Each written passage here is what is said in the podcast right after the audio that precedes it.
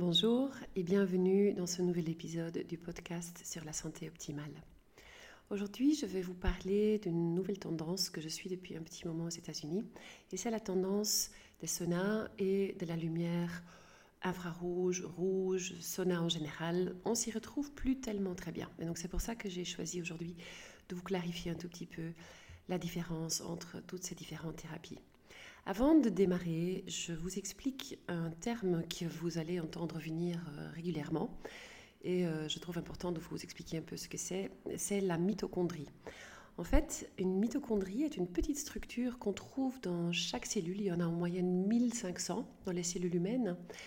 Et c'est vraiment le générateur d'énergie de la cellule. Donc c'est euh, ce qui va créer ce qu'on appelle de l'ATP. Donc l'ATP, c'est l'énergie cellulaire. On peut comparer les mitochondries à des petites piles chargées de produire, stocker et distribuer de l'énergie nécessaire à la cellule. En fait, il y a plus de mitochondries dans les cellules avec une grande activité métabolique, par exemple le foie et les muscles. Et sans les mitochondries, aucune cellule peut fonctionner, aucune vie est possible. D'abord, je vais vous parler un tout petit peu du bien-être des saunas en général, parce que c'est vrai que ben, depuis des centaines d'années, on, utilise les saunas dans, n'importe quelle, euh, dans n'importe quelle culture, surtout, les cultures au nord, je dirais, Norvège, Finlande, euh, Suède. Et il y a plein, plein, plein d'études qui ont été faites, qui ont démontré les bienfaits des saunas mouillés, hein, les wet saunas, donc ceux où on transpire. Et ça, c'est typiquement le sauna finlandais, mais aussi les saunas infrarouges. Donc là, on ne fait pas trop la différence entre les saunas infrarouges, proches infrarouges ou loin infrarouges. Tous ces saunas ont une chose en commun, c'est qu'ils font transpirer. Chez les saunas finlandais ou les saunas normales, donc ça prend plus de temps. Et du coup, pour certaines gens qui ont une santé un peu faible, euh, ça peut être parfois lourd de rester dedans trop longtemps. Euh, cette transpiration, donc ces effets de sauna, ont, été quand même sujets à des multiples études scientifiques qui ont tous démontré que euh, de plus qu'on fait des saunas, de plus souvent qu'on fait des saunas et de plus longtemps qu'on fait des saunas par séance, on va augmenter la longévité, on va diminuer les risques cardiovasculaires, on va diminuer les risques de faire des AVC, on va augmenter la santé en général. C'est important de faire une petite parenthèse par rapport à cette fameuse transpiration. Il y a deux types de transpiration. Il y a la transpiration, on dirait active, qui est générée par un état, pour ceux qui ont écouté mes, podcasts précédents, orthosympathique. Ça, c'est typiquement quand on va à la gym hein, et qu'on va mettre le corps en stress, on va commencer à transpirer.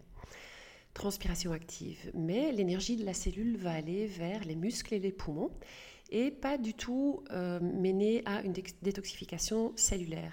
Pour avoir une détoxification cellulaire, il faut avoir un état parasympathique.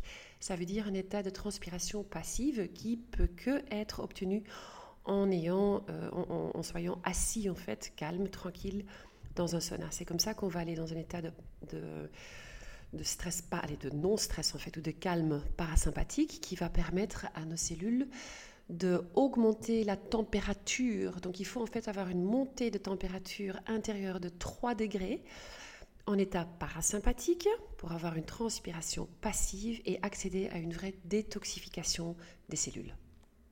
C'est important de savoir que la transpiration est en fait la voie la moins, qui coûte le moins d'énergie au corps pour faire ces processus de détoxification. Le corps, il va toujours chercher la voie de la moindre résistance pour pouvoir se détoxifier. Et on a trouvé maintenant que, assez récemment en fait, on a même démontré dans une étude que le mercure peut être excrété par la voie de transpiration. Donc ce serait une des seules voies en fait par lesquelles on peut excréter tous les métaux lourds. Alors, avant d'expliquer la différence entre les différents types de sauna, il faut que je vous dise un petit mot de, je vous donne un petit mot d'explication sur les différents types de lumière qui peuvent en fait nous intéresser en médecine. On va parler de différentes longueurs d'onde avec les différentes couleurs de lumière. Et donc il y a euh, la lumière bleue, on ne va pas trop en parler aujourd'hui, qui a une longueur d'onde entre 450 et 500 nanomètres. Mais après, on arrive dans le spectre, euh, je dirais, euh, intéressant par rapport à la médecine. C'est d'abord la lumière rouge, qu'on ne va pas non plus trop toucher aujourd'hui, qui est entre 600 et 700 nanomètres. Et après, on arrive au prochain infrarouge, qui est entre 700 et 1500 nanomètres. Et après, au-dessus de 1500 euh, et plus que 3000, on va au mid-infrarouge et loin infrarouge. Il y a une grande différence en fait au niveau de ce que ça peut faire euh, la lumière proche infrarouge et la lumière mid et loin infrarouge. Et c'est important de comprendre ça pour comprendre quel type de sauna faire ou quel type de sauna acheter, dépendant de l'effet que vous recherchez. Après, on arrive à la lumière proche infrarouge qui va avoir une longueur d'onde entre 700 et 1500 nanomètres. Après, il y a le moyen infrarouge qui va être entre 1500 et 3000 nanomètres. Et pour finir par le loin infrarouge qui va être plus que 3000 nanomètres. Il y a une grande différence euh, et une grande importance en fait à comprendre la différence entre le proche infrarouge et le loin infrarouge parce que la plupart des saunas en fait sont des saunas loin infrarouge. Je vais vous expliquer plus tard quels sont les effets différents au niveau de la capacité de guérison. On a donc la lumière loin infrarouge qui va avoir une autre façon de nous pénétrer et de créer de la chaleur que la lumière proche infrarouge. La lumière proche infrarouge, elle ne va pas du tout être absorbée par l'eau.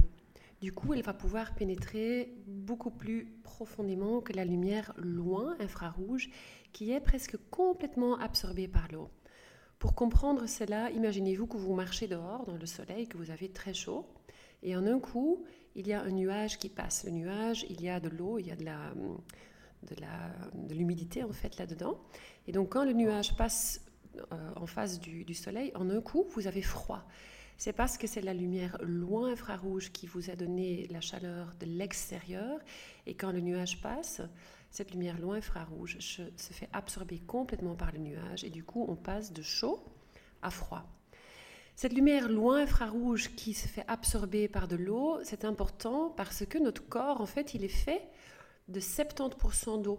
Donc quand la lumière loin infrarouge vous touche, 70% va être en fait, euh, donc oui, 70% de l'eau dans notre corps, donc ça va être absorbé par l'eau dans notre corps et ça va donc vraiment pas nous pénétrer, ça va juste nous chauffer. La lumière proche infrarouge, par contre, qui ne va pas être absorbée par l'eau ou que très peu, va du coup avoir la capacité de nous pénétrer beaucoup plus profondément. Il y a même certaines études qui démontrent que ça peut aller jusque dans l'os et avoir des bons résultats en fait pour stimuler la, la production d'os, effectivement avoir des effets contre l'ostéoporose. Pour résumer, la lumière euh, loin infrarouge va avoir une chaleur conductive donc elle va chauffer de l'extérieur vers l'intérieur. La lumière proche infrarouge va avoir une chaleur radiante. Ça pénètre d'abord et ça va chauffer depuis l'intérieur. Première grande différence en fait entre les deux, c'est donc dans la façon dans laquelle il vous chauffe. Le proche infrarouge va être beaucoup plus rapide et va être beaucoup mieux supporté que la chaleur conductive qui va prendre beaucoup plus de temps, qui va chauffer depuis l'extérieur et qui va être beaucoup plus difficile en fait à supporter pour les gens qui ont des maladies chroniques et qui sont vraiment très malades. Après, il y a une deuxième grande importance ou deuxième grande différence en fait, et là on arrive dans la partie qu'on appelle la photobiomodulation. Ça, c'est vraiment la capacité de guérir ou de stimuler nos fameuses mitochondries, donc de nous donner plus d'énergie à travers la luminothérapie. Et là, c'est clairement la lumière proche infrarouge qui a son avantage. Parce que qu'est-ce qui se passe? Je vous ai parlé en fait des mitochondries tout à l'heure. Sur les mitochondries, il y a des photorécepteurs protéines. Donc, c'est en fait des, des petites euh, bandes qui vont pouvoir absorber la lumière proche infrarouge. Et une fois que la lumière proche infrarouge va toucher ces bandes absorbantes, il y a une enzyme qui va être produite et cette enzyme va à son tour stimuler, réveiller les mitochondries pour aller produire plus d'ATP ou donc énergie cellulaire. Donc vous pouvez vous imaginer, vu que les mitochondries sont vraiment les producteurs d'énergie de notre corps, que c'est quand même assez incroyable et que cette lumière infrarouge va d'une façon directe les stimuler. Et c'est important de comprendre que quelque part, c'est ce qui s'est toujours fait en fait. Donc, nos ancêtres, ils se promenaient euh, nus ou très peu habillés au soleil et on était en fait des vrais panneaux solaires sur deux pieds parce que on se promenait nu, donc on chargeait tout au long de la journée, on chargeait nos mitochondries, on produisait de l'énergie et on se chargeait aussi d'UV, donc on avait aussi de la vitamine D. Et le soir, notre système nerveux parasympathique euh, se mettait en route, se, calmait et on faisait proche du feu de la transpiration passive et on se détoxifiait. Quels sont maintenant en fait les, les hacks ou est-ce qu'il y a un hack ou quelque chose pour remplacer cette fameuse euh, lumière du soleil qui nous fait autant de bien? En fait, c'est malheureusement les lampes qu'on a changées aujourd'hui, euh, les lampes à incandescence qu'on a utilisées pendant, pendant très longtemps. Euh, même déjà les fermiers à l'époque avaient compris parce que c'était des lampes qu'on utilisait en fait pour chauffer les, les, vaches pendant l'hiver. Ces lampes, en fait, ils, copient complètement le spectre, donc ils ont le spectre complet de la lumière du soleil, dont donc 30% de lumière proche infrarouge. Euh, C'était des lampes en fait qu'on utilisait à l'époque euh, parce que ça chauffait la pièce.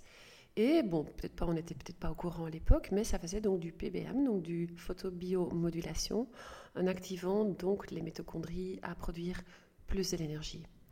Les effets de ces activations mitochondriales sont multiples. Donc il y a de la réparation d'ADN qui se fait, il y a un énorme effet anti-inflammatoire, ça va stimuler le métabolisme euh, cellulaire, ça va augmenter la capacité de détox des cellules, etc. Donc une petite parenthèse sur les différents types de lumière qu'on va utiliser. Donc, euh, avant, on utilisait ces fameuses lampes à incandescence. Euh, aujourd'hui, on les a changées pour des lampes fluorescentes et des lampes LED. La différence, c'est que les lampes fluorescentes et les lampes LED vont sauver de l'énergie, donc ils, vont être beaucoup plus euh, économiques. Les lampes, pour une simple raison, que les LED vont faire des pulsations, donc ils vont pas être allumés tout le temps, ils vont pulser à 120 fois par seconde qui vont être allumées et off, donc on et off. Et les lampes euh, fluorescentes, ça va être même 400 fois par seconde. Donc le fait que ça pulse, c'est un stress pour notre système nerveux. Là où les lampes à incandescence, ils sont en fait allumés tout le temps. Ils n'ont pas cette pulsation. Donc c'est vrai que ces lampes LED et fluorescentes, ils vont être très économiques au niveau énergie, mais ça va être des grands stresseurs pour notre système nerveux. Et non seulement ça, mais les lampes fluorescentes des LED vont être aussi beaucoup plus toxiques pour l'environnement. Il y a plus de plastique, il y a quand une lampe fluorescente se casse, il y a du mercure qui va se libérer, et ce n'est pas du tout le cas avec ces lampes anciennes. Voilà, toutes ces explications pour maintenant arriver à vraiment vous dire quel type de sauna utiliser. Donc, euh, dans le fameux sauna finlandais et le fameux sauna euh, loin infrarouge, c'est pas mal du tout. Hein. On va transpirer, on va avoir euh, une façon de se chauffer de l'extérieur vers l'intérieur. Ça va être plus lourd pour les gens très malades et il n'y aura pas de stimulation de vos mitochondries, donc pas de photobiomodulation. Si on trouve un fameux sauna proche infrarouge, et à la fin du podcast, je vais vous donner le lien de ceux que je pense sont les meilleurs, là, on va donc avoir ce fameux effet sur les mitochondries. Maintenant, il faut faire très attention pour une autre chose, parce qu'il y a tellement de différentes compagnies qui vendent ces saunas qu'on s'y retrouve plus. Et c'est l'émission des champs électromagnétiques et des champs électriques. Donc beaucoup de ces saunas vont vous faire transpirer et vous faire détoxifier, mais ils sont bourrés d'ondes électromagnétiques et de vibrations ou de fréquences électriques. Et donc c'est vrai que voilà, euh, partout où on va, il y a des champs électromagnétiques. En soi, il n'y a rien de mal avec ça. Mais ça, c'est les champs électromagnétiques de la Terre, du Soleil. C'est ce qu'on veut et c'est pas grave. Mais les champs électromagnétiques qui viennent des Wi-Fi, des radios, du 3G, du 4G, du 5G, maintenant depuis 1990, encore une fois, c'est des stressors énormes pour notre corps. 1880, euh, avant 1880, on n'avait on avait même pas les fréquences électriques qui nous polluaient. Donc avant 1880, on n'avait pas euh, les champs électriques ni les champs électromagnétiques. Et depuis lors, en, 100 ans, on avait euh, l'électricité. Et depuis 1990, on avait les ondes électromagnétiques à travers le Wi-Fi, les, euh, les, fours à micro-ondes et tout ça. Et donc tout ça, c'est des stresseurs énormes pour le corps et nécessite vraiment un travail sur notre système nerveux parasympathique. Donc vous comprenez bien que ça sert à rien d'aller se mettre dans un sauna où vous êtes bourré d'EMF et, et d'électricité. C'est pour ça qu'après une longue recherche, en fait, on a trouvé, et c'est sur cette interview-là, en fait, que je me base, une interview que j'ai écoutée, en fait, entre le docteur Mercola et le, fameux monsieur qui a, fabriqué ces saunas chez Sauna Space. Voilà, donc les fameux sauna, sauna Space ont fait quand même quelque chose d'assez particulier. C'est-à-dire qu'ils vendent des saunas avec euh, quatre lampes à incandescence chacun de 250 watts, ce qu'on a besoin pour atteindre l'effet de la photobiomodulation. On peut essayer, alors je ne l'ai pas encore fait moi-même, mais je vais certainement essayer, acheter juste la plaque avec les quatre lampes et l'installer dans sa douche ou dans ses toilettes, dans, ou n'importe quel endroit que vous avez qui est clôturé. Et ça, c'est beaucoup moins cher, et comme ça, vous pouvez vous faire votre propre petit sauna. Et le producteur de saunas euh, c'est intéressant, si vous parlez un peu d'anglais, vous pouvez aller le regarder. Il, il s'est vraiment auto-guéri avec ses quatre lampes à incandescence de plein, plein, plein de problèmes chroniques de santé, donc des insomnies, euh, des douleurs partout, des douleurs articulaires, de la fatigue chronique. En un an de temps, une fois par jour, 30 minutes devant ces lampes, et euh, il a en fait été guéri de tout.